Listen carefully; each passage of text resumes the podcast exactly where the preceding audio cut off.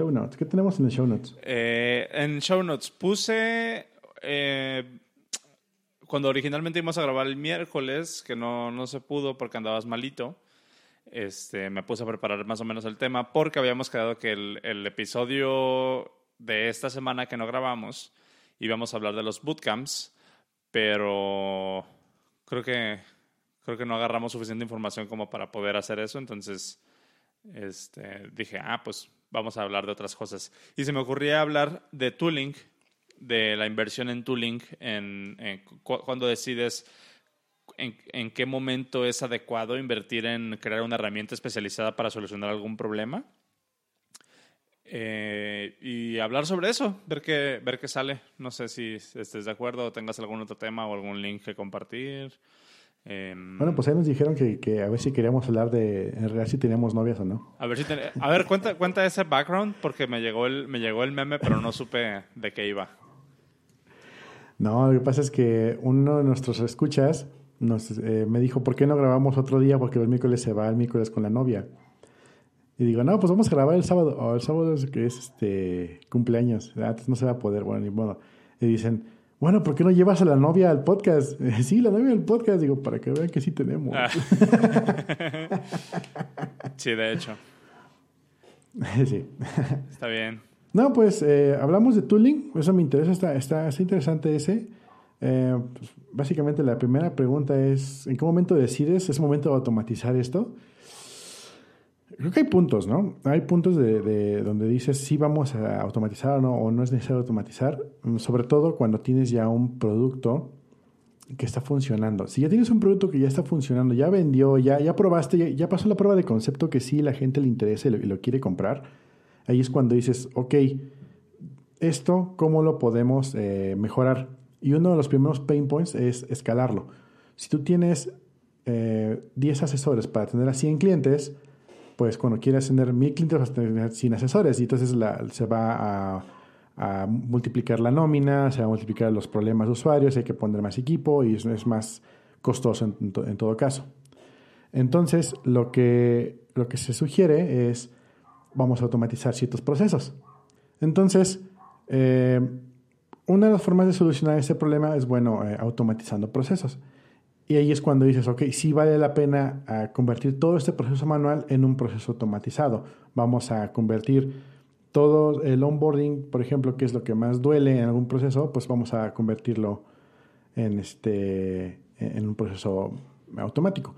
O vamos a traducir eh, los movimientos de usuarios, o yo qué sé.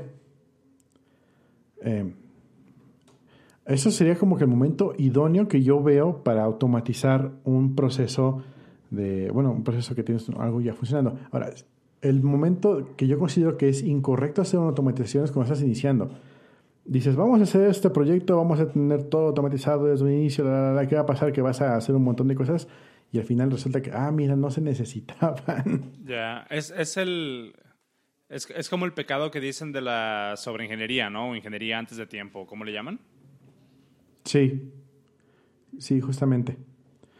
Yo, yo veo ese, yo creo que ese es el momento correcto. ¿O tú crees en algún momento que sea antes, que sea bueno automatizar? ¿O, en qué pain point dirías, ah, vamos a cambiar esto por algo automático? Eh, yo, yo creo, por lo menos en mi experiencia, cuando he decidido que es momento de, automatizar algo, es porque ya cuando de plano estoy detectando que estoy invirtiendo demasiado tiempo en eso y la tarea no da tantos, tantos resultados o no, no, no tengo yo que estar al pendiente de la tarea para que se haga bien.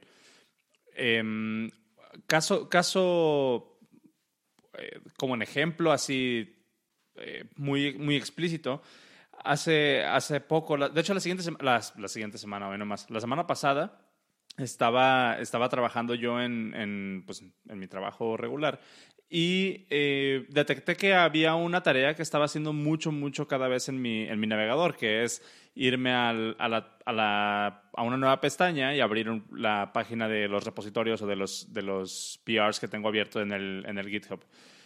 Eh, y así poco a poco, o sea, te, das, te vas dando cuenta de que son tareas que estás automatizando una y otra, o que estás realizando una y otra y otra vez. Eh, entonces, eh, estaba, estaba realizando estas actividades y de repente sí me di cuenta así como que, ¿sabes que Estoy invirtiendo mucho tiempo, o sea, siempre, es, siempre son los mismos comandos en la misma ventana, en el mismo orden. Eh, y, quieras que no, es así como que, ah, eh, se vuelve como un, incluso, ¿cómo, cómo le llaman? Eh, como memoria muscular, ¿no? Donde ya como, cuando le das comando T y automáticamente empiezas a escribir facebook.com sin darte cuenta, no sé si te ha pasado. Este, ah, pues así, así lo empecé a detectar yo de mi lado, pero con, con el mismo comando de, de doy comando T, eh, me voy a la lista de bookmarks, a buscar, porque eso sí no lo, no lo pude como automatizar en mi mente, a buscar cuál es el bookmark donde tengo lo de, lo de el enlace directo para los PRs que tengo abiertos, ir y que cargue, ¿no? Entonces dije, ah, ¿sabes qué? Este, creo que eso se puede hacer mucho más fácil. Y empecé a buscar opciones y me acordé que en otro podcast eh, que, que, estoy, que, escucho regularmente, que se llama Dev Nights, eh, con, con, con, no sé si, lo, si los ubicas, con, con Eric Ruiz de Chávez y Hackro y... De hecho, hoy sale, ¿no? Mike. Uh, no hoy sale, ¿no? No estoy seguro. No es cierto, fue ayer. Ayer fue. ¿Sacaron nuevo? Porque en el, en el último episodio estuve yo como invitado. No sé si ya lo habrán sacado. Espera, a ver, Dev Nights, Dev Nights. Aquí, aquí justamente me dijeron ¿Cómo sigues de tomar la demo? Sí, salió ayer. Uh, otra vez se me perdió. Cada viernes a las 9 de la noche, Dev Nights. ¿Ah, sí? No lo tengo yo. O no sé si no lo habrán subido. Pero bueno, se los recomiendo. Es devnights.mx, les dejo el enlace en, los show notes. Este, y estaba platicando hace, hace algunos, eh, algunos episodios, me acordé que Eric estaba hablando sobre una herramienta que él utiliza que se llama Keyboard Maestro. No sé si la has escuchado tú. Eh, Keyboard Maestro es una de estas aplicaciones que son como eh, como súper famosas en la Mac o son de las aplicaciones viejísimas que tienen así como 25 años siendo desarrolladas y son que tienen soporte así estelar en la Mac. Este, es, es, una aplicación que te permite hacer como macros, pero en el, pero en el teclado, o sea, y, utilizando clics. Entonces tú puedes automatizar el, montón de tareas que, que, que, haces literalmente dando clics en la, en, la, en la pantalla.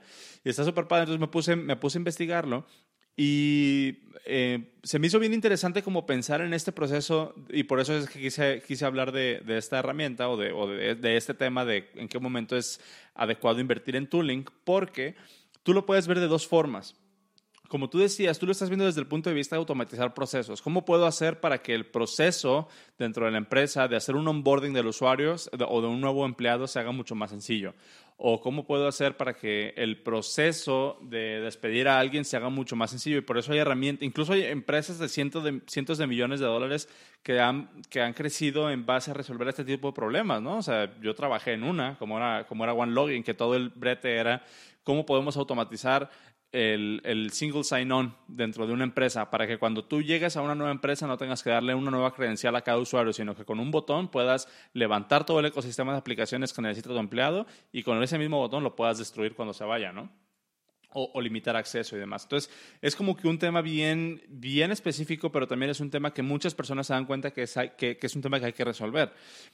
Entonces, si tú lo ves desde el punto de vista de, invirtiendo en tooling en procesos, siento que tiene que ver más como con un sentido del, negocio. ¿Qué es lo que está haciendo? ¿Qué es, qué es, el, qué es el, un pain point para el negocio? Y a partir de ahí, como tú decías, este, si, si, estás detectando, si estás detectando que algo está tomando demasiado tiempo para hacer y no necesitas estar haciéndolo, eh, pues hay que automatizarlo. Es, es exactamente el trabajo para, para un robot que es como lo contrario también que comentabas en episodios anteriores cuando estás eh, definiendo la, eh, cuando estabas definiendo eh, los grados o el nivel de un desarrollador, ¿no? De que un, un, junior es algo que puede hacer un robot realmente, o cómo, o cómo lo comentabas. Ajá. Entonces, digamos que es como que lo vas, lo vas definiendo, lo vas definiendo hasta que te das cuenta de que, ¿sabes qué? Yo, yo en realidad no necesito estar invirtiendo mi tiempo en esto cuando lo puedo hacer mucho más eficiente de esta forma. Ahora, si lo ves de lado, eh, no, no, no nada más como de procesos, sino, por ejemplo, a final de cuentas, invertir en una herramienta que a ti te sirva como la que tú hiciste para, el, para lo, de los, eh, lo de los overlays y, el, y los, eh, los jingles dentro del podcast ¿Por qué tú decidiste hacer esa herramienta? O sea, ¿en qué momento decidiste, sabes qué? Me conviene más a mí invertir en hacer esta herramienta que hacer todo el proceso manual cada vez que quiera eh, ir, a buscar el sonido en el file system y darle play y buscar cómo pipearlo en ese momento. Y decidiste, ¿sabes qué? Voy a hacer una solución, eh, una solución final que me sirva y que no tenga que preocuparme por este, por este problema una vez más. Sí, bueno, eh, ahí el punto que tenía yo era un poquito de experiencia que ya, ya había pasado por ese, por ese pain point, decir que chin, quiero un sonido, ah, de aquí que lo busco, de aquí que se abre el reproductor de audio, se trabó, es Windows. entonces dije, pues voy a hacer algo que, que yo pueda programar, ¿no? Y, o, voy a conseguir un software que ya lo haga por mí. Y de hecho, sí encontré uno. Está el, el de la, la, capturadora del gato, tiene un, justamente algo muy parecido, pero te venden un hardware el cual tú configuras y le picas botoncitos. Y obviamente, como es tal cual y es una marca, pues está excesivamente caro. Y dije, no, esto no va a suceder. Entonces digo, pues voy a hacerlo yo mismo, ¿no? Y ahí fue donde salió eso. Y bueno, las ventajas que tengo es que le pico un botón y sale el sonido. No tengo que estar esperando a ver que funcione, que, que se trabó, ya está cargado, ya está hecho. Y encima de eso le fui poniendo cosas que me hubiera gustado tener que no tenía en otros lados como fueron los overlays de video o cosillas ahí menos raras, ¿no? O sea, como la parte de, de, poder personalizarlo también tú a tu gusto es importante en ese sentido, o sea, que, que la herramienta se adapte a tus necesidades. Exacto, y no yo a la herramienta. Y bueno, tú estabas hablando ahorita de automatizar procesos, bueno, eh, no procesos, sino cosas que tú haces repetidamente. Esa es como que otra, otra cara de la misma moneda. Yo, como dices tú, yo hablaba de automatizar procesos a nivel compañía, a nivel, organización. Como quieras verlo. A nivel organización, sí. Por ejemplo, poner un bot que haga una cosa en vez de hacerlo tú. Pero tú estabas hablando de otro tipo de automatización que también es muy interesante, que es cuando, no sé si recuerdas la película de Tron, la, la, nueva, no, no, la, no, la, original, donde, eh, ¿sí la viste? Sí la viste, ¿no? El, el Flynn, el papá, eh, estaba viendo la teoría de eliminarse a sí mismo es este, removerse de la ecuación a sí mismo. Y, todo el mundo toma, ¿qué? ¿Por qué te vas a decir? No, simplemente es una forma de automatización. Si tú eh, dices, ¿sabes qué? Voy a automatizar todo lo que es mi trabajo, al final lo que voy a hacer lo voy a hacer yo. Pero es parte de, o sea, yo como desarrollador, yo quiero que toda mi chamba sea automática. Al momento que digan, Carlos, te vas a ir, está bien, porque ya dejé un carlos.bot que se encarga de hacer todo lo que yo hacía. Obviamente hay cosas que no va a poder hacer nunca y es donde tengo yo trabajo, ¿verdad? Pero en el meantime, en el tiempo que sucede eso, pues toda la chamba de talacha se va a ir para allá, se va a ir para allá hasta que me quede únicamente con hacer lo que a mí me gusta, que es desarrollar software y no estar haciendo talacha. Esa es una, una, una forma de automatización que ahí sí no veo punto donde digas es malo hacerla. Y yo digo, si se puede hacer, hazlo. Y, e incluso te digo, también hay, proyectos que se basan en hacer la automatización, o sea, que, que, la premisa del proyecto completo es que sea una automatización, una automatización para, para los desarrolladores, ¿no? Como por ejemplo los manejadores de dependencia, literalmente lo que están buscando hacer es automatizar el proceso de definir las dependencias que tiene un proyecto. O sea, define tus dependencias en un archivo y nosotros nos encargamos de resolver cuáles son, cuáles son las, las versiones correctas que necesitas. Y eso es un proceso de automatización para que tú no te tengas que preocupar por asegurarte de que tu proyecto tiene, las, tiene la versión correcta de esta dependencia que utilizas. Que ya hablamos de dependencias que no siempre son buenas, pero, pero es, es así como que ejemplo claro también de ese, de ese proceso, ¿no? Sí, Sí, sí, sí, es ese. Justamente es una, una forma, otra forma de automatización que pues hay que aplicarla. Ahora sí, entre más lo podamos aplicar en nuestro trabajo, nos va a ayudar más a poder hacer mejor nuestro trabajo. Y, también, tiene, también tiene que ver mucho con, con em, un sentido como de descubrimiento, o no sé cómo, no sé cómo describirlo, porque siento que para poder tú eh, darte el tiempo de automatizar, tienes que tener como que cierto mindset. Yo, por ejemplo, te comentaba en un episodio pasado donde te decía, por, qué, ¿por qué decidiste tú invertirle tanto tiempo y tanto esfuerzo en hacer todo el setup para el live stream y para que tú pudieras este, poner los overlays y demás? Y te preguntaba que si era porque eras muy buen programador o nada más no te, no te molestaba hacer cosas aburridas. Y dijiste, ¿aburrido cómo? Siento que tiene que ver mucho también con esa parte, ¿no? Porque si te quieres meter a resolver un problema que nada más te va a, te va a funcionar a ti, que va como que muy en contra de, de, la cultura de desarrolladores, de que, ah, lo haces y lo compartes para todos. Imagínate, por ejemplo, si tú el software, digo, no, no, no es así como un comentario, un comentario dirigido a ti, sino más como una, una, un ejercicio de, de pensamiento este, ese, este, todo, todo este sistema que tú hiciste, si tú lo pudieras empaquetar y distribuirlo, por ejemplo, ¿lo pondrías en Hacker News o lo pondrías en Reddit o en, o en GitHub, así como para que la gente te comentara? Es como un ejercicio de pensamiento, así como... De hecho, eh, la, la, aplicación, el core, lo que ya funcionaba, me lo aventé como en dos semanas trabajando cada tercer día en la noche. Y de allí en adelante, lo que más me ha tomado tiempo y lo que más me ha costado trabajo y cosas que no sabía hacer fue justamente hacer empaquetación. Ya lo pude exportar a Windows, ya lo, pude ya, ya, lo exporté en Mac en un, en un eh, auto ejecutable. Bueno, en un ejecutable, pues. y de hecho, ya le hice su página de GitHub Pages para que la gente lo pueda descargar. Solamente no lo he publicado. Pero sí, de, de hecho, lo que yo quisiera es que la gente lo use y que me digan dónde trena, qué no les gusta, qué puede mejorarse. Pero, pero no te, o sea, es, precisamente, es precisamente a lo que iba, o sea, tú lo estás llevando como a ese nivel donde lo quieres, quieres hacer un, un, producto de ese proyecto que tú hiciste para compartirlo con la gente, ¿no?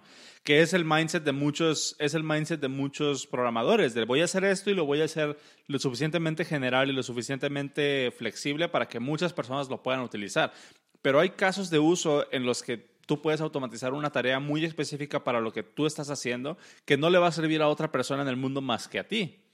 Y es ahí donde tienes que, es ahí donde tienes que preguntar, ¿en realidad vale, el, eh, vale la pena la inversión de tiempo y ponerme a resolver un problema que nada más me va a funcionar a mí?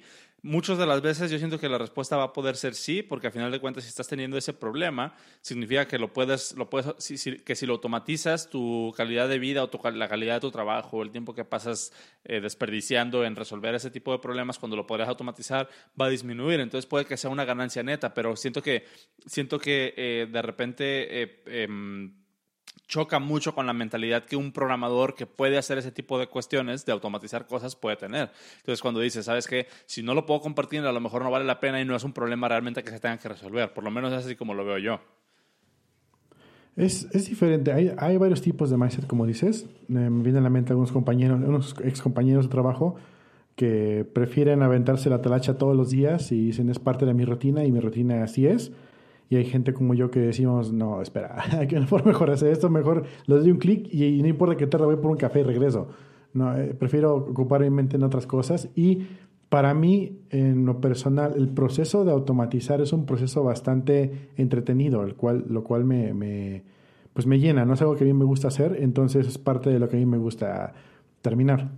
Ya estaba leyendo un, un, artículo en Reddit que también fue como que lo que propició que, que, pusiera esto, que lo voy a poner aquí en los show notes, que es una, es una, mm, eh, ¿cómo se llama?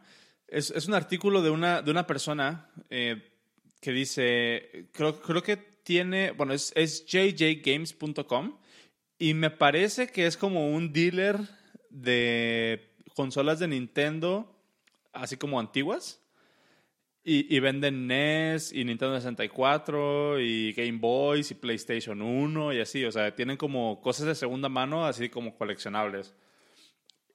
igual te lo paso porque te puede interesar como que comprarles ahí. Ahí lo, ahí lo puse en, el, en, los show notes para que lo veas. Este, total que estos, estos chavos, eh, bueno, la persona que escribe esto, me imagino que debe ser el dueño de la, de la empresa o de la tiendita esta, dice em, que les llegan, les llegan em, estas consolas o les llegan juegos para ellos venderlos en su página y lo que hacen ellos es tomarles fotos, literalmente los cartuchos de estos juegos para poder subirlas a su marketplace y que la gente vea que el juego que van a comprar esté en buena condición, ¿no? Entonces dice, este, el, el, proceso manual de tomarle cada una de las fotos para cada juego toma aproximadamente 50 segundos, porque son tres fotos, subirlas al servidor y actualizar la base de datos con, con la información de las, del juego, ¿no? ¿Qué juego es, en qué condición está y demás. Dice, para, para mil juegos te, eh, tomaría 14 horas de trabajo por día para tomar todas las fotos y procesarlas.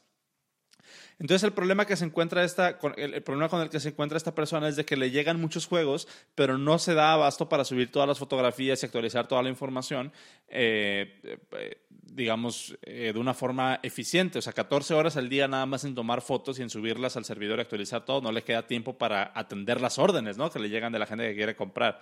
Entonces su solución fue desarrollar un, un Lightbox que es como esta, esta caja para tomar fotografías de productos, eh, y la automatizó. Entonces, eh, ellos hicieron esta, este Lightbox con tres, con tres cámaras e hicieron un programa para tomar las tres fotos al mismo tiempo y procesarlas automáticamente. De 50 segundos que tomaba tomar cada foto para cada producto, con este proceso ya nada más les toma 5 segundos por, por, producto. Entonces, dice que le, tomó, eh, que le tomó 30 horas desarrollar como que todo este sistema eh, con el, con el em, ¿cómo se llama? Eh, le tomó pues sí, 30 horas desarrollar todo este Lightbox con automatización, con el proyecto y demás, y que esa inversión de 30 horas la recuperó con tres días de tomar fotos. Y a partir de ahí, todo, todo, la, todo el uso que le dé a este sistema es tiempo ganado. De 50 segundos a 5 segundos por aire. 5. Bueno, allí hay uh, obviamente algo que no se está mencionando. Digo, no, no conozco el tema, pero hay algo que ya, que ya he visto y vivido que no se está mencionando y es bien interesante. El otro día vi una grafiquita, imagínate una gráfica cartesiana, ¿no? Hacia arriba el, Y y a la derecha el X. Y a la derecha es tiempo y hacia arriba es este... No me qué, qué vector era. Anyway. Y sale una línea completamente en diagonal hacia la derecha, lo cual crece proporcionalmente en el tiempo y la complejidad, que dice, eh, cuando una persona está trabajando en algo que es repetitivo, en este caso tomar las fotos, ¿no? Y se ve como entre más Ah, hacia arriba es este trabajo. Como se ve que entre más trabajo, mayor tiempo. Es lo que te toma resolver cada problema, justamente el, paradigma inicial. Y luego sale una línea donde dice, ¿cómo lo veo un desarrollador? Y se ve que crece la línea y como a un cuarto de crecimiento dice, dude, esto no funciona. Y entonces dice, voy a automatizarlo. Y, en ese momento la línea de tiempo cae al piso y, la, mientras la línea de trabajo sigue aumentando. Entonces dices, ah, sí, qué bonito, funciona todo. Pero en realidad no funciona así. En realidad es llegas como un cuarto de esa diagonal y, y luego el, developer dice, voy a automatizarlo y se va en horizontal porque la chamba, se va vertical porque la chamba sigue acumulándose, pero el tiempo no avanza porque no avanza el trabajo. Y, y se, se, va, se va así, plano la gráfica, no, no hay avance y de repente dice, ah, creo que ya funciona. Y en eso avanza un poquito y se traba otra vez, ah, hubo un error, ok, vamos para atrás y baja otra vez esto y otra vez horizontal. Y así pueden pasar cuatro o cinco iteraciones hasta que de, plano llega un momento que dices, ok, ya funcionó y es donde tiras el tiempo a la basura y sacas toda la chamba acumulada. A fin de cuentas, terminas a un punto más o menos igual. A la persona que estuvo trabajando todo el tiempo haciendo la misma chamba, llegas al mismo punto donde tienes el mismo trabajo en el mismo tiempo, pero como dices tú, a partir de eso es pura ganancia.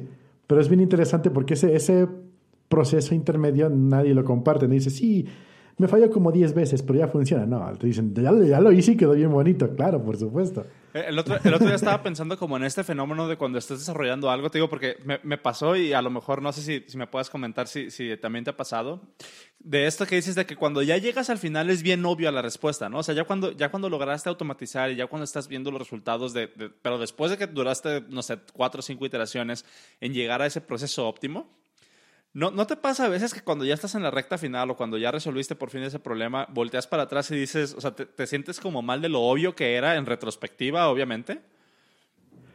O sea, bueno, sí, es, es, un efecto, es un efecto clásico eso. También la gente que dice, ¿por qué el plan B es lo único que funciona? Dude, siempre funciona el plan B porque el plan A no funcionó. Ok. si, si, el plan A siempre funcionaba, el plan B no que existiera. sí. Sí, pero se, me hizo, se me hizo muy curioso como ese, ese sentimiento de que, chin, ya me pasé, literalmente, la semana pasada estuve, o sea, esta semana que está, que está terminando, eh, los primeros tres, cuatro días, bueno, pues de lunes a, jueves, estuve este, literalmente intentando resolver un problema de, imagínate, era un problema que se manifestaba en un caso de uso muy particular que no es un caso de uso regular, entonces ya, ya era así como muy, muy edge case.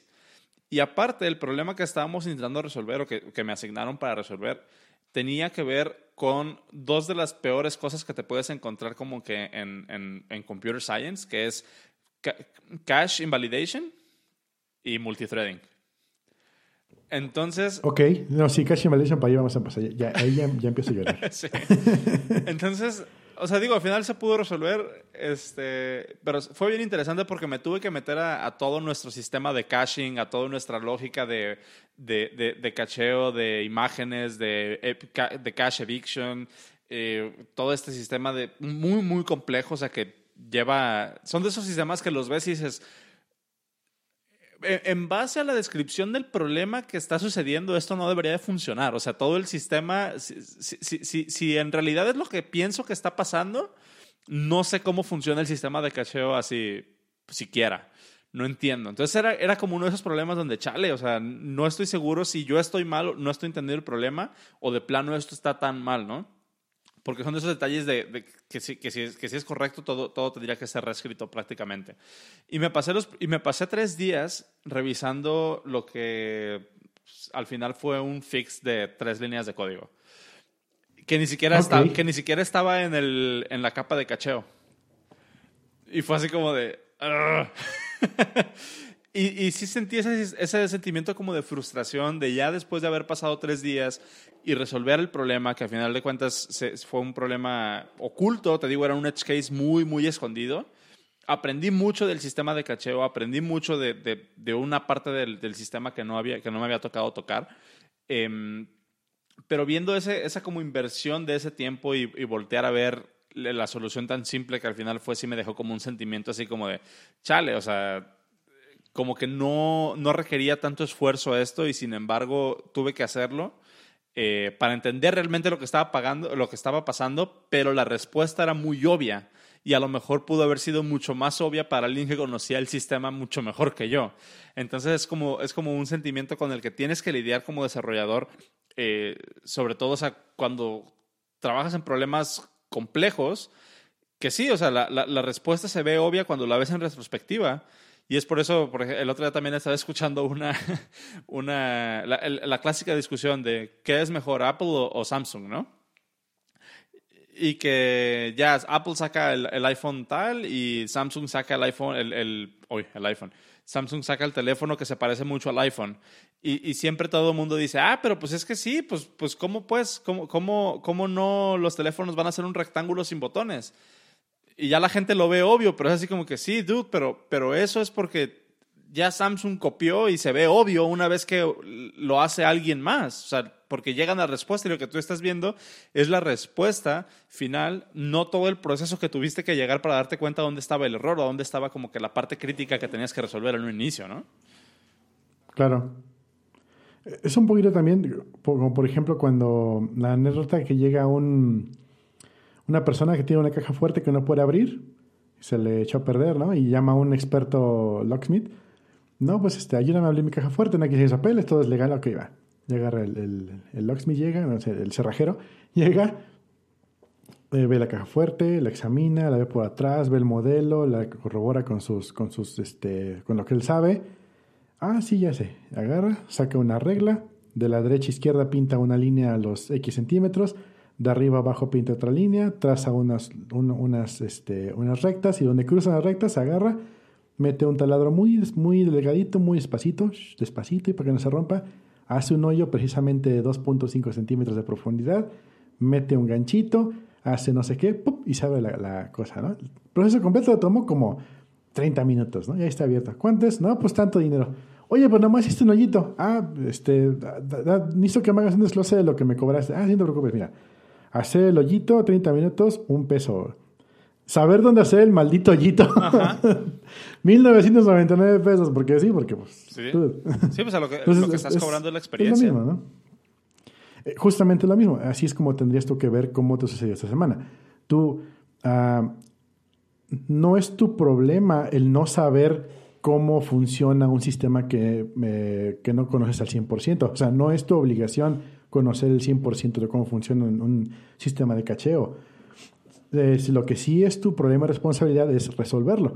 ¿Y qué fue lo que Lo resolviste y aparte tienes, ahora tienes tú el conocimiento para decir, cuando sucede esto así, la solución es obvia y es esta. Y ya puedes agregarlo a tus astres de conocimiento y o regresarlo a la comunidad. ¿Saben qué? Me sucedió esto y se puede solucionar así. Ya te va a decir alguien, ah, pues claro, yo lo vi el año pasado. Ok, está bien pero va, a haber muchos yo que no tenemos ni idea de cómo funciona decimos, ah, mira, así funciona, ya me ahorraste cuatro días de estar buscando problemas. Es justamente el, el, el, costo-beneficio. Ah, ya se, ya se, convirtió en mi sesión de terapia esta madre aquí. Sí. sí, no, pero en realidad, en realidad tienes mucha razón y sé que así es como debería tomar este, este rollo, pero siempre es así como que, chale, o sea, siempre, siempre es como frustrante de, de un aspecto personal porque dices, o sea, sí, la próxima vez que me encuentre con este problema voy a saber cómo resolverlo y voy a saber exactamente qué es lo que está fallando. Eh, y lo veo, lo veo de esa forma. Por un, por un lado, sí es frustrante darte cuenta que no sabes algo pero lo que dices, el otro lado de la moneda, es que si no estás, imagínate qué aburrido sería, ese, es mi punto, por, por eso es lo, es lo que digo. Imagínate qué aburrido sería si no tuvieras que batallar en tu trabajo todos los días. O sea, no batallar en el sentido como de lidiar con personas, de, de que sea un ambiente de trabajo pesado, etcétera, sino ese struggle que sientes cuando estás aprendiendo algo y esa luz que se ve al final del, del túnel cuando dices, ya entendí qué es lo que está pasando y lo puedo resolver así. O sea, pero, pero el proceso, siempre el proceso de llegar a esa parte del conocimiento es, es, es, frustrante, desafortunadamente, ¿no? Porque somos, somos humanos y creemos que lo sabemos todo y el ego nos pega y lo que sea. Eh, entonces ese proceso siempre, siempre puede resultar bastante frustrante, por lo menos en mi caso, así, así me pasan, eh, eh, de que digo, ah, o sea, me doy como, me, me, me, doy como, ¿cómo se le llama? Me la pongo difícil a mí mismo, pues. porque, porque siempre es, ah, yo debería saber esto, yo debería de poder resolver esto fácil, yo debería, yo debería, yo debería. Entonces, ese, ese proceso como de crecer siempre es doloroso pero sí, o sea, tienes razón. Al final yo ya me quedé con ese conocimiento y en vez de, en vez de verlo como algo frustrante, pues ahora lo veo como que da, era obvio. Y aparte me quedé con todo el conocimiento que, que tuve por, ese, por, ese, por esa batalla interna que tuve en ese momento. Fíjate, justamente anoche eh, vi un video de, eh, de un video de un inspector de código, algo así raro, especializado en sonido. Específicamente en sonidos y jingles, como lo llamas tú, de videojuegos. Resulta que hay un sonido muy específico en Super Mario Bros. 3 o 2, creo que sí en el 3, donde tienes la, colita del Tanuki, donde eh, estás volando y resulta que si en el mismo frame tú eh, eh, colectas una vida y al mismo tiempo agitas la colita, eh, los sonidos se juntan y te arman un tercer sonido que es tres veces más largo que cualquiera de los, más bien, una y media vez más largo de la suma de los dos sonidos juntos. Y dices, ¿cómo diablos sería eso? Y entonces se pone a investigar cómo almacenan, cómo, cómo, cómo, cómo almacenan, cómo disparan y cómo hacen el tracking de qué sonido está sonando en cada momento y lo hacen a través de bits. Tal cual tienen un byte, el cual tiene ocho espacios, donde en cada bit dice qué sonido está sonando. Y luego, cuando le inicias el sonido, pues eh, este, se, se, cambia de 0 a 1 un bit y luego lo pasan a la memoria donde dicen está sonando. Pero cada bit de derecha a izquierda tiene mayor precedencia que el, del, que de izquierda a derecha. De tal forma de que si eh, ejecutas dos sonidos uno después del otro casi inmediatamente, el segundo hace una barrera del primero. Y esto es porque los cartuchos de Nintendo no tenían suficiente bus para, para sonar dos cosas a la vez. Eran este, monotónicos. sí, mono, esa cosa. Entonces, para darle vuelta a eso, lo que hicieron fue ese sistema. Entonces, sonaba un sonido y luego llegaba un segundo sonido y el segundo hacía una barrera del primero. Pero resulta que había demasiados sonidos para almacenarlos en dos bytes. Eh, entonces, tuvieron que hacer unos cuatro o cinco años que se que quedaron sobrando, los metieron en un arreglo diferente de, de, música. Long story short, cuando tú disparas uno de estos sonidos que son más largos, en vez de ejecutar un bit, ejecutas un byte. O sea, es una memoria con un 1 extra, como si fuera un negativo, pues en binario. Eh, pero como, como ahora tienes un arreglo de bytes, no de bits, tienes un montón de bits desocupados, realmente, porque tienes un montón de ceros que no, no se han sonado y nunca van a sonar. Sin embargo, en algún momento, cuando el usuario está jugando, presiona cierta cantidad de botones que en el mismo frame ejecuta dos sonidos al mismo tiempo. Y el bus dice, ok, voy a ejecutar este y este, pero como todavía no llega la, la invalidación de memoria, entran al mismo tiempo los dos sonidos. Y como uno de los sonidos tiene un bit extra, porque es un byte, lo manda a un mismo bus y se ejecutan dos sonidos a la vez. El sistema no sabe interpretarlo y eh, dispara los dos sonidos. Ahora bien, hay n número de combinaciones, la, cual casi todas eh, terminan en que un sonido se come al otro y ya no suena y no pasa nada. Pero hay uno muy específico, que es cuando tomas la vida y agitas la colita, que ejecuta un sonido muchísimo más largo. Porque resulta que hay una corrupción de memoria en la cual eh, la suma de los dos sonidos eh, es igual al, al, bit donde está almacenada la música de otro sonido y aparte hace una corrupción de memoria y le dice que la longitud, el, el, sí, el, tamaño del, del sonido, del, del, tiempo, es mayor, entonces lo ejecuta por más tiempo y ejecuta un cachito de otro sonido que está programado justamente al lado. Y agarra y dice, vamos a ver esto en el ensamblador. Y dice, ay, sí, qué divertido, ¿no? Y sí, saca su línea de ensamblador y dice, miren, en esta línea, yo, oh, por supuesto, se ve obvio ahí, ¿no? en esta línea se ve donde disparan el sonido, ok. En esta línea, hacen aquí, ok. Y así pasa como cinco líneas. Y en la última línea tiene una, una instrucción que es no sé qué, Y, ¿no? Dice, en esta cosa, dice, debería decir XTY, que significa vamos a borrar la memoria del vector Y donde está guardando para hacer un clean start. Pero resulta que el programador le puso XT y en vez de Y le puso A o le puso otra letra, ¿no? Y en vez de borrar el bus de memoria original, borró el bus del acumulador de memoria y se hace cuatrapea todo. ¿eh? Y, ese, y ese bug hace que se haga un sonido muy raro a la hora de estar jugando. Luego, luego les pongo el link del video. Compártelo. Es una tontería. Se escucha bien interesante. Sí.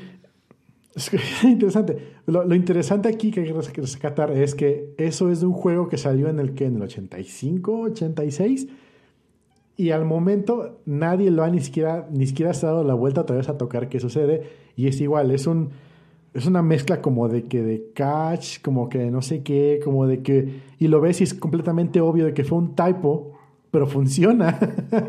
y dices, "Ah, es obvio la respuesta a tal cosa" y tiene ahí que 30 años. Luego les voy, a sacar el link y, lo, comparto. Sí, está interesante. Eh, ahorita yo, mientras estabas hablando de eso, se me vinieron a la mente dos cosas. La primera, antes de pasar a esos links que les quiero compartir, sin ver el link de, de lo de las fotografías, este, ¿qué, ¿qué, lenguaje crees que usaron para automatizar ese proceso de tomar las fotos? Porque está el, está el GitHub, está el GitHub ahí en, en, en el enlace, pero sin ver, ¿qué lenguaje crees que utilizaron para automatizar eso? Uh, no sé, Java. No. Hmm.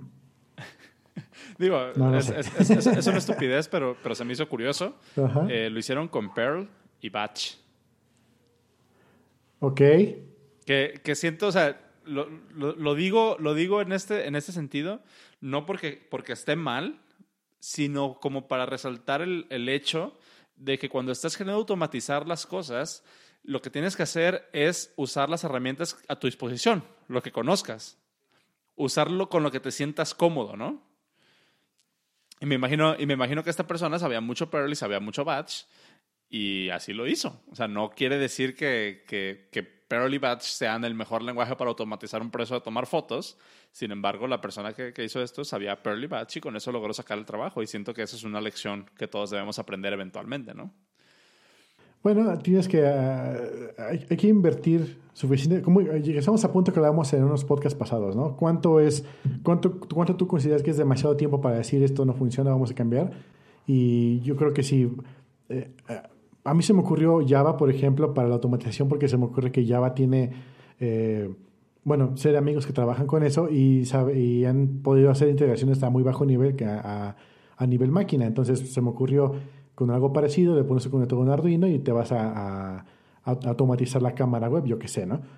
Eh, sin embargo, si esta persona en su vida ha, ha, habido estos lenguajes, ha usado estos lenguajes, dices, ok, si lo hago de la forma en que yo sé, me voy a tardar 30 horas. Pero si quiero hacerlo de la forma que me dicen que se tiene que hacer, voy a tardarme 200 horas aprendiendo el lenguaje y luego voy a ver qué puede hacer. Dice, ahí es cuando ya no es rentable. Sí, exactamente. Y esto se va, esto se va mucho de la mano a otro enlace que tengo ahí en la lista de enlaces en, hasta arriba del documento. El último que puse, el que dice You are not Google. Este, pero siento que es un tema que, que, que, da para mucho y si nos queda tiempo igual hablamos. Pero antes de eso, les quería compartir eh, dos cosas. Ahorita que estabas hablando de lo, del, de, lo de los videojuegos y este, este bug en, en el archivo de audio, se me, me acordé que hace, ¿qué? Como dos o tres semanas, vi un video eh, de unos chavos que decidieron... Ay, se, se, puso a reproducir algo. No, lo, lo, vi hace dos semanas, pero el video lo subieron en septiembre del año pasado. Son unos chavos que tienen un estudio de videojuegos y decidieron ver si en 2018 todavía era posible crear un videojuego que fuera divertido y que fuera, eh, digamos, usable, jugable, con las mismas limitaciones que se hicieron los juegos del, del NES. Entonces, estos chavos se pusieron, a, se pusieron el reto de crear un videojuego que pudiera caber en 40 kilobytes de memoria nada más. Y es un video de 12 minutos que platica todos los... Es un video técnico, o sea, porque te explican el manejo de memoria y te explican cómo hicieron el, layout de, los niveles, te explican cómo manejan los sprites y los shortcuts que tomaron para poder hacer que, que un juego, un videojuego, cupiera en 40 kilobytes de memoria. Y es un video bien interesante, la verdad, se los recomiendo mucho si les gusta nerdear acerca de este tipo de situaciones, porque, porque literalmente habla de de, las limitaciones que tiene el sistema y, cómo lograron ellos meter 40 kilobytes, eh, un juego completo en 40 kilobytes. Eh, entonces se los dejo en los show notes. Ese fue el primero, ya está ahí. El segundo es un episodio de un podcast que es de mis favoritos, que se llama Reply All. No sé si lo has escuchado. Es, es, un podcast, le dicen que es este, un podcast about the internet, un podcast sobre el internet, pero tienen historias muy, muy chingonas. Eh, haz de cuenta que tienen un segmento dentro de ese podcast que se llama eh, eh, Super Tech Support. Y este, este podcast, haz de cuenta que les dicen, ah, a ver, radio escuchas, si tienen algún problema de tecnología que no sepan cómo resolver, mándenoslo y nosotros buscamos la respuesta. O sea, se vuelven así como que yo te ayudo a debuguear. Y, y son problemas súper raros. O sea, han sacado varios episodios de ese, de ese, de ese segmento y en el último episodio fue un chavo que tenía, eh, que también le gustan mucho los podcasts y tiene un Mazda. Resulta que, resulta que hay un, hay un podcast en específico que cuando lo transmite por Bluetooth a su Mazda, hace que el estéreo, hace, hace que el sistema de reproducción de, o sea, el sistema de entretenimiento del Mazda se reinicie constantemente, entra en un loop de reboot nada más un podcast en específico. O sea, a través de Bluetooth hace que el sistema de entretenimiento del carro se reinicie. Y todo el episodio se trata de intentar debugar eso. Este, cómo, este, ¿por qué hacen que un episodio que se transmite a través de Bluetooth hace que un sistema de un automóvil se reinicie? Y es un episodio muy, muy bueno frustrante a veces porque te das cuenta tú cómo es que las personas que no son desarrolladores de software debuguean. y se me, hizo, se me hizo muy interesante verlo desde esa perspectiva. Alguien que no está acostumbrado a analizar un problema, eh, a, agarrar un problema y, y, desensamblarlo por partes. O sea, por ejemplo, si yo te digo, ¿cómo, cómo tú debugueas? Describe el proceso de debugar. O sea, si, te, si a ti te llega ah, un pues problema, ¿Cómo empiezas? No, pues depende de, un chingo de cosas, pero bueno. a ver, uno muy específico. Ok, tuvimos un problema de que llegaba un, registro y marcaba un error. primero que hago es me voy y me sumo a los logs, a ver dónde está. Eh, como, como es un proceso de frontend y backend, primero veo los logs de frontend. Yo avanzo de, atrás para adelante, ¿no? Veo en el frontend si tengo algún error eh, que regrese el servidor si, si me regresa un error, pues ahí ya veo qué onda, ¿no? Pero por lo regular me regresa 500 y no me dice nada. Ok, vamos a lo del servidor. ¿Qué sucede? El servidor está mandando una llamada a un servicio tercero. Ese servicio tercero tiene sus propias reglas y por lo regular nos contesta con el error es tal. O nos dice, ¿sabes qué? Error tal, y, pero no sé qué sucede. Bueno, entonces tienes que ir al conector de los errores. luego, como seguramente eso no se puede reproducir en producción, lo que hago es reproduzco el error en localhost para entonces retacar de logs en todos lados para ver dónde está el, el dónde truena el, asunto, ¿no? Y luego ya me llega un momento que dice, ok, el error está entre el servicio tercero y mi servidor de backend. Perfecto, vamos a ver ese conector, qué es lo que tiene ahí atorado. Ya cuando veo ese conector, eh, había una excepción donde me estaba diciendo, ¿sabes qué? El usuario metió demasiados caracteres en su, en su línea y está tronando eso como jote. Pero no está documentado en ningún lado, obviamente, si no lo hubiera yo validado. Resulta que, pues sí, tenía demasiados caracteres en su dirección y estaba tronando como jote todo, pues ya en ese momento ya puedo meter una validación en medio y rebotar al usuario o mandarlo sin los caracteres, un trim y a la goma, ¿no? Pero más o menos es lo que hago, me voy de atrás para adelante y, hasta que llego a un punto donde no puedo reproducirlo y lo, lo paso a mi localhost y reproduzco todo el environment del error. Exactamente. Entonces, haz de cuenta, o sea, vas a, el proceso en general, o sea, obviamente depende mucho de cuál sea el caso en específico, pero el proceso en general es de que primero le intentas aventar así como de, a ver, ¿está fallando con esto? entonces le, le, aviento algo similar para intentar detectar qué es lo que está triggereando ese error. Y vas de, a partir de ahí pelando, pelando, pelando las capas hasta que encuentras dónde está el error, ¿no? Pues hace cuenta que estos vatos hicieron lo mismo y, sin, o sea, esto que les comento no es spoiler tal cual porque la solución, o sea, al final del podcast es neta, no, no te lo esperas, pero estos vatos dijeron, ah, va a ser... No lo vas a creer. Va a ser, no, dice, este, pensaron, fíjate, pensaron que lo que estaba triggereando el, el error en el, en el Mazda era la nota con el que el host hablaba la nota de voz con el que el host hablaba.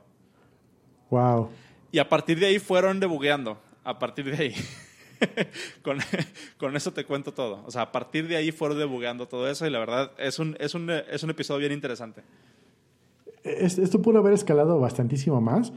Bueno, aquí ya lo debugaron y presumo yo que lo mandaron a hacer un fix o algo o dijeron algo, ¿no? Sin embargo, eh, si esto lo pasamos al ámbito de iOS o en específicamente de Nintendo, en el Nintendo 3DS eh, hay varias formas de hacer el jailbreak.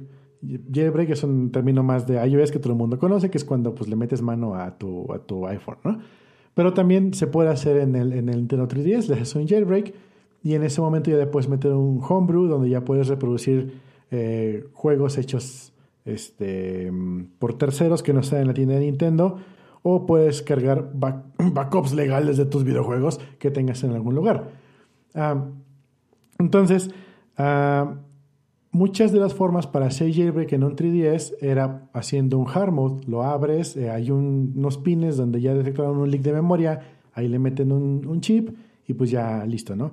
Pero salió uno, que es el que tiene mi Nintendo, que lo llamaron el Sound Bomb o Sound algo, que funcionaba muy parecido a lo que acabas de describir. Resulta que tú podías cargar en el reproductor de música, un tiene un reproductor de música del 3DS, le puedes cargar un MP3 para cierta canción, pero si tu MP3 tenía ciertas notas o ciertos encoding dentro de, la música, hacían que reiniciara la máquina. El, el 3DS se reiniciaba completamente. Primero se dieron cuenta de alguna forma que eso sucedía y dijeron, ah, mira, se reinicia y cuando se reinicia se abren todos los protocolos y se tiran todas las barreras de protección. ¿Qué pasaría si agarramos y metemos una instrucción en este MP3 el cual haga que em, cuando se prenda en, la siguiente, en el siguiente boot, lo que haga es que inserte estos bits de memoria para que, para que tire este, esta pared y ya podamos insertarle un homebrew. Ok, y esto lo encodamos en el MP3 y lo ponemos justamente antes del bit que agarra y, y, reinicia la máquina. Ok, entonces lo que hice yo Obviamente ya con el, con el post de Reddit terminado y listo, que nada más a descargar aquí, lo descargas, lo cargas, lo prendes, le das play, se reinicia el 3DS y, y sale la línea de comando de bienvenido al homebrew. Ah, sí, perfecto. Y ya de ahí le metes un, un, custom firmware para evitar que se vuelva a tronar. Entonces cada vez que lo prendes ya estás siempre en modo firmware, en, modo, custom. Hubo, hubo una vez un, un jailbreak muy parecido en, en iOS, eh, donde el, el bug era en el parser. Haz de cuenta que un, uno de los mejores hackers de iOS que hubo en todos los tiempos, que ahorita trabaja en Facebook, este, encontró y logró hacer un, ¿cómo, ¿cómo, le llaman? Escalabilidad o logró escalar un bug este, desde user space hasta, hasta root. Y el, el bug empezaba en que el parser de las fuentes, el, parser de iOS para las fuentes embebidas dentro de un PDF tenía un buffer overflow para cierto carácter en un lenguaje especial. Entonces, hace cuenta que lo que hizo el, el, jailbreak consistía en que tú desde tu iPhone ibas a una URL en especial y te aparecía... Ah, claro, sí la conozco. te ibas a una URL y te aparecía un slide, un como un slide to unlock de, del iOS original, del iOS 2 o 3. Este, pero decía en vez de slide to unlock, decía slide to jailbreak. Entonces tú le dabas slide to jailbreak y lo que hacía detrás de cámaras era te bajaba un PDF con, ese, con esa fuente mal y cuando iOS lo intentaba parsear, este, pues de ahí desencadenaba todo el, todo el pues el chain of events que resultaba en que cuando tú terminabas de hacer ese proceso y volvías a tu home screen tenías Cydia instalado. sin tener que reiniciar. sin tener que Claro, reiniciar. sí, sí, lo, lo recuerdo, lo recuerdo. Y luego salieron como mil copias en internet por todos lados Ajá. porque era, era completamente frontend. Exactamente. Hasta en una AWS estaba, sí, sí, sí. Pero está, está bien interesante. Bueno, pues si quieres, aquí le dejamos porque entiendo que te tienes, te tienes que retirar. Eh, sí, pero estuvo, estuvo interesante. Ahí están los enlaces en los show notes.